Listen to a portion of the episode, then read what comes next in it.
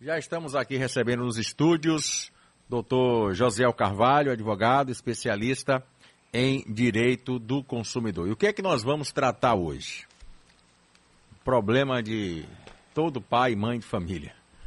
Lista e compra de material escolar. Às vésperas do começo do ano letivo, os pais já começam a se planejar para mais uma despesa extra, a compra dos materiais escolares. E as listas exigidas pelas escolas têm sido cada vez mais extensas e muitas vezes compostas por vários itens que nem sempre deveriam ser cobrados dos responsáveis pelos alunos. E por isso que nós estamos recebendo o advogado especialista em direito do consumidor, Dr. José Carvalho, que vai dar orientações sobre listas e compras de material escolar. Doutor José, muito bom dia, seja bem-vindo ao Balanço Geral, tudo bem? Bom dia, Calil, bom dia, Varela, bom dia, é, o ouvinte de casa que acompanha essa entrevista.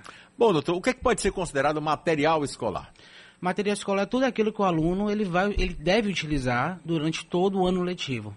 Só que o pai, a mãe, o responsável legal da criança, deve ficar atento ao que a escola exige e aquilo o que de fato o aluno deve utilizar durante todo o ano letivo.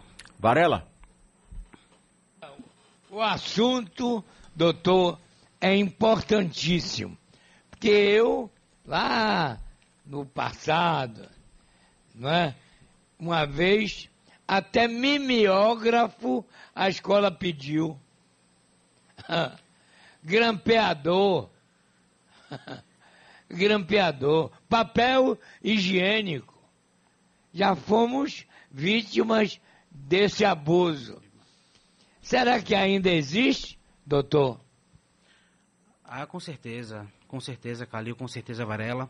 Até porque não, não é, é comum as escolas, os estabelecimentos de ensino indicarem o famoso kit, o kit de material escolar. E o pai, a mãe, deve, é, deve ter a ciência de saber diferenciar o que é que o aluno irá, é, irá utilizar de forma individual e o que o aluno deverá utilizar de forma coletiva.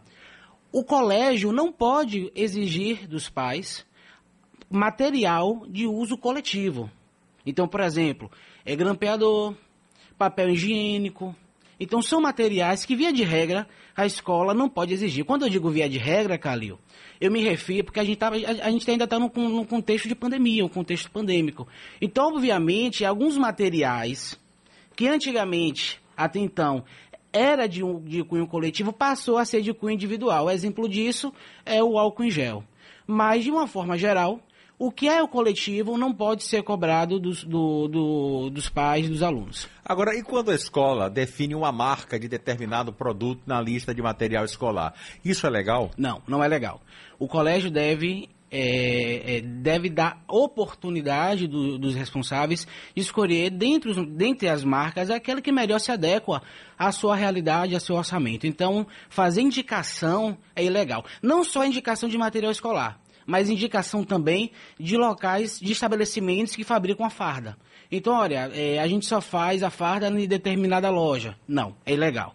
O pai, o responsável legal, tem o direito de poder escolher onde vai comprar e qual marca deverá, deverá ser comprada e que se adeque à sua realidade é, é, social e financeira. Isso vale também para a compra de livros? Por que, que eu estou perguntando isso para o senhor? Porque existe é, escola que ela faz um convênio com uma determinada distribuidora e essa distribuidora ela tem esse, essa parceria com a escola e praticamente te obriga só a comprar naquela distribuidora ou na escola.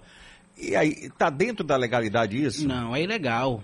É ilegal até porque, considerando preço, os preços altos do, do, do material escolar, dos livros, é, é, é possível verificar que muitos pais optam por comprar livros já usados no ano anterior.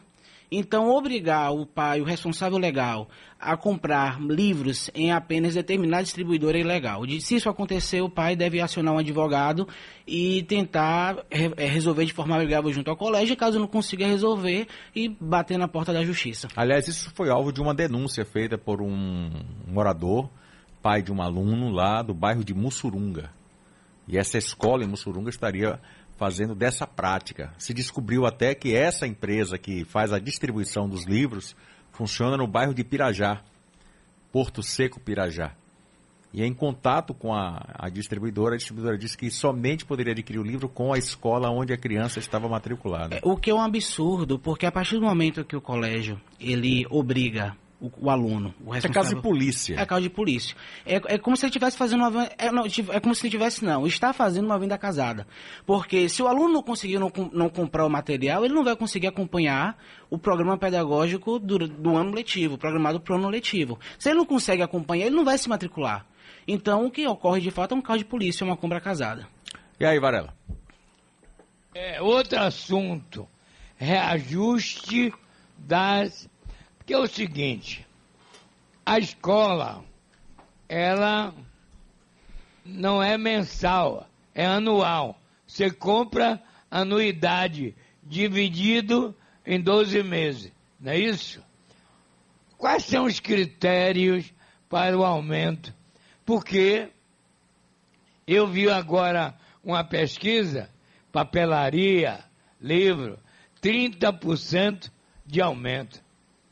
Entendeu, doutor? Perfeito. Perfeito. É, obviamente, todos os critérios de reajuste de mensalidade devem vir discriminados no contrato. Obviamente, quando o aluno se matricula em uma escola, é, presume-se que ele não pretende encerrar o ano letivo, né, concluindo aquela série, aquele ano que ele esteja matriculado. Então, presumindo a continuidade do contrato, naturalmente as formas e os critérios de reajuste devem estar presentes no contrato. E mais, não devem apenas estar presentes devem ser claros, devem ser, de, de, de, é, é, é, devem ser maculados com clareza e objetividade. Se isso não acontecer, obviamente o contrato é abusivo e aí o, o, o consumidor, o pai, o responsável, ele pode contratar um advogado e entrar com uma ação, com uma revisional na justiça para poder tentar descobrir o valor, qual seria o valor correto a ser pago a título de mensalidade. É, a gente agora saindo um pouco dessa, desse campo e indo para o ano letivo. Vamos lá. Algumas escolas, eu não sei se todas, mas algumas escolas, elas têm uma prática que eu considero, na minha opinião, pode não ser a sua, eu considero como abusiva. É, durante o ano letivo, o aluno não vai bem na, nas matérias e uma, duas, sei lá quantas matérias, ele acaba indo para a recuperação. E algumas escolas têm cobrado valores também para que o aluno faça a recuperação. Isso é correto, doutor? Pronto. A, a recuperação faz parte do contrato. Então, tudo tem que estar no contrato. Se o contrato de prestação de serviço educacional prevê a possibilidade de é, recuperação em determinada disciplina, onde o aluno ele não consiga êxito, obviamente a, a cobrança do valor referente à, à, recuperação ela pode ser cobrada. Agora, obviamente, essa cobrança ela deve ser dotada de proporcionalidade e razoabilidade. Não é?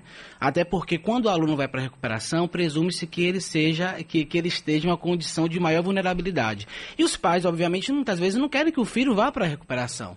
Então, é, é, naturalmente, é comum vermos é, contratos que colocam que o valor de recuperação é extremamente absurdo, desarrazoado, justamente para poder forçar os pais a pagar aquele valor, uma vez que os pais não querem ver os seus filhos repetindo de ano ou entrar em recuperação paralela, como é como a gente vê hoje. E sobre a lista de material escolar, o senhor acha legal, por exemplo, o pai é, comprar um caderno numa determinada livraria, comprar borracha em outra, fazer uma pesquisa de preços e comprar em locais ou fazer um pacote em uma determinada livraria? Olha só, o kit de material escolar, a gente tem que entender o seguinte, ele não é ilegal. Entretanto, o kit ele tem que ser dotado de clareza. O que significa clareza? O pai, os pais, eles devem conhecer a proposta pedagógica a ser adotada naquele ano.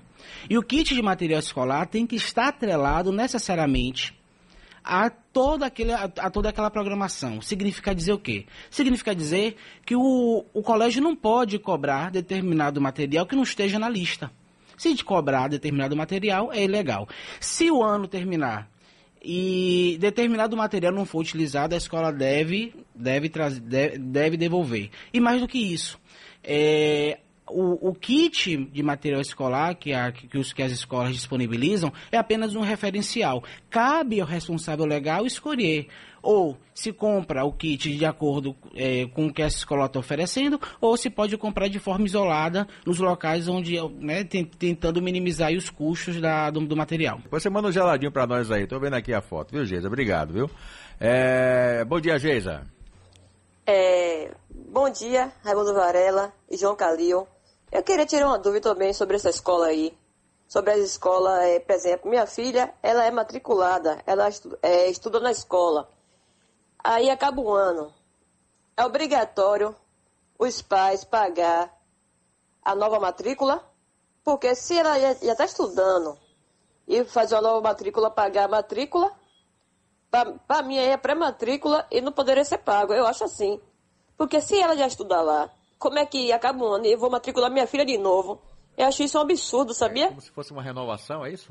Pois bem, é obviamente o, o, contrato de prestação de serviço educacional ele prevê a prestação de serviço para aquele ano letivo. Certo. Então, normalmente as escolas elas o é, contrato vale por 12 meses. Vale por 12 meses. Então, se for do interesse dos pais em darem continuidade à renovação do contrato, eu entendo que a matrícula pode ser cobrada. Até porque é, existe um número, é, existe um número de, de alunos por sala, existe uma limitação. Então seria uma forma justamente dos pais poderem garantir a, a vaga do seu, do seu filho, do seu responsável, né, do, do aluno no próximo ano letivo. Então, com relação à matrícula, essa matrícula não seria, seria uma matrícula para o próximo ano. Certo. Tá? Então, não vejo é como legalidade. Se fosse realmente uma renovação uma, né, uma renovação de uma renovação contratual, perfeito. Tem uma pergunta aqui, Varela, do Lírio, lá de Simões Filho. Ele quer saber se a escola pode segurar o histórico do aluno caso esteja com alguma mensalidade atrasada. Em hipótese alguma. Inclusive, é, considera até ser crime tá? exercício arbitrário das próprias razões. Se o aluno está inadimplente, o colégio tem meios jurídicos para poder fazer essa cobrança e não reter documentação que é do aluno. É, então, mais do que isso, não apenas a retenção de documento, Calil. É, a escola não pode suspender a participação do aluno em atividades pedagógicas, não podem impedir que o aluno realize provas, tá? ele, o, o, o máximo que o colégio pode fazer é não, é não renovar a matrícula. E mesmo assim não suspender, é não, não deixar de entregar a documentação pessoal do aluno. Varela. Bom, Josiel, estão me perguntando aqui, o que é que o senhor acha dos codecões, procons, com essa casa comercial que se... é porque no Brasil é uma casa comercial de educação. Qual é a sua opinião? É, perdão, não, não, Varela me perdoe, não consigo compreender a pergunta. Deixa eu explicar. Certo. Procon e Codecon, que é que o senhor acha da atuação deles com as escolas? Ah, perfeito. É a, o, o, o, PROCON e a CODECON, ela tem uma importância social no sentido de, de acompanhar e até mesmo de fiscalizar as irregularidades praticadas por estabelecimento de saúde. E saúde, estabelecimentos edu educacionais, enfim, todos os tipos de relação de consumo, onde o consumidor é a relação hipossuficiente da relação. Então, no que se refere ao, ao colégio, a CODECOM, os PROCONs têm o dever institucional de fiscalizar, de acompanhar e mais do que isso, de averiguar e investigar as, as denúncias realizadas pelos responsáveis legais. Então é importante, Varela, que os pais, os responsáveis, eles é, visualizando qualquer tipo de abusividade e de ilegalidade e não conseguindo resolver de forma administrativa que possam de fato ir até o, o PROCON e a CODECON realizar uma queixa, até porque esse documento, né, essa, essa queixa formulada na, no, em, tais instituições, em tais órgãos públicos, servirá também de fundamentação para uma eventual a, ação civil, né, é, é, frente a uma das várias de relações de consumo. Tem uma pergunta de mais um ouvinte aqui. Alô, bom dia. Bom dia, Calil. Bom dia, doutor. Antônio Estado. Olá, Antônio. Meus filhos estudam na escola. É certo. A escola dá a lista dos livros didáticos ou ela indicar porque a gente não sabe qual a escritora, né, a editora, para poder aí pesquisar os preços. Eles têm um preço tabelado, é aquele pronto. Entendeu? Sim, sim. Volto. Acho que a gente até discutiu isso um pouco mais no, no início. Não, é ilegal. É uma, é uma conduta abusiva. Agora sim. É a venda casada é também? A venda, é a venda casada, até porque se o aluno ele não consegue comprar material didático, os pais muito provavelmente não vão conseguir matricular a criança por não ter o material didático que permita a criança acompanhar tudo aquilo que está disposto no plano pedagógico. Agora sim, Calil, a gente tem que ter também uma, uma, um, a gente também tem que ser razoável, né? Até porque eh, se a escola sugerir os locais que vendem os livros mais baratos, não é ilegal. Né? Então, assim, eu não entendo como ilegal. Olha, pai, olha, mãe. É, existem esses locais aqui que geralmente vendem livros mais baratos, são mais em conta, entendeu? Ela pode indicar. Indicar. Dois, três, não um. Dois, não um. Não um. Tem que dar a margem de, de escolha ao consumidor. Varela. É bom, meu caro advogado, o senhor deixar claro para a população o que pode, o que não pode, está na lista de material escolar. Pronto, perfeito. O que deve constar na lista é tudo aquilo que o aluno irá utilizar durante o ano letivo. E é aquilo que seja de utilização pessoal. Então, apontador, caneta, lápis, é, é, pincel, tudo aquilo que é, é, é para impressão, tudo aquilo que esteja ligado de forma estrita ao, a proposta pedagógica e de, e de utilização individual. Aquilo que seja de utilização coletiva, como é, predendo, é, é, grampeador, é, material, material higiênico, materiais de limpeza, giz, tudo isso não pode ser cobrado do aluno. Não pode ser cobrado do aluno. Isso, obviamente, já vai ter embutido no valor da mensalidade. É o custo operacional da prestação do serviço. Então, o colégio não pode, a escola não pode exigir. Tá? Agora, obviamente, considerando a pandemia, é natu naturalmente, máscara tem que ser individual, é, o, o, álcool em gel é individual, considerando o contexto. Mas isso é uma exceção à regra. Agora, doutor, por exemplo, é, durante todo o ano letivo, todo aquele material que foi adquirido não se gastou a escola tem por obrigação devolver a sobra? Sim, com certeza. O colégio tem, tem a obrigação de devolver aquilo que sobrou, até porque não é dela, é do aluno. É, obviamente, se o aluno, também a gente pode pensar o seguinte, se o aluno for dar, optar por dar continuidade, renovar a matrícula, e a lista do ano seguinte com, tiver presente material, outros materiais que não foram utilizados no ano anterior, os pais podem optar por, por não receber esse material de volta e apenas complementar com os materiais faltantes, com material faltante. Então a escola ela tem também por obrigação de dizer aquilo que está sobrando. Aquilo, aquilo que foi utilizado e aquilo que está sobrando. E quando oferecer a lista, deixar muito claro a que se destina e as atividades pedagógicas que serão utilizadas. Isso tem que estar tá incluído também na lista? Tem que estar, tá, até porque é uma clareza, né? Então o pai tem que saber pelo que está pagando e o colégio tem que explicar o, ao que, a que o será utilizado. aquilo está Exatamente. sendo solicitado. É, se o pai não se sentir confortável, ele, ele pode comprar ah, os materiais de, no, no, nos locais onde ele bem quiser. E aí, Varela? Ô, Calil, vamos agradecer ao nobre advogado pela presença no balanço geral, orientando papai e mamãe nessa relação com a escola. Aliás, é, até para finalizar, doutor, em casos de, de, de, abuso, como é que deve o pai, o responsável, a mãe proceder? Pois bem, em, em, em, qualquer caso de abuso, primeiramente acho que os pais devem procurar o estabelecimento de, é, de, é, de educação e tentar resolver de forma amigável, de forma amistosa. Não conseguindo. O primeiro passo. Primeiro passo. Não conseguindo se dirigir a, a Codecom, se for, a, a, ao PROCON, registrar formalmente uma ocorrência e dessa ocorrência é, ingressar com uma ação civil na justiça de, da vara de relações de consumo para poder tentar resolver a, a, questão pendente de forma litigiosa. Doutor, muito obrigado, viu? Um abraço, satisfação pela aqui no programa. É, obrigado a, ao staff né, do, do doutor, um abraço aí a todos, né? E que é importante que você, que é ouvinte de sociedade, tenha esse. É, é, é, obrigado, Danilo.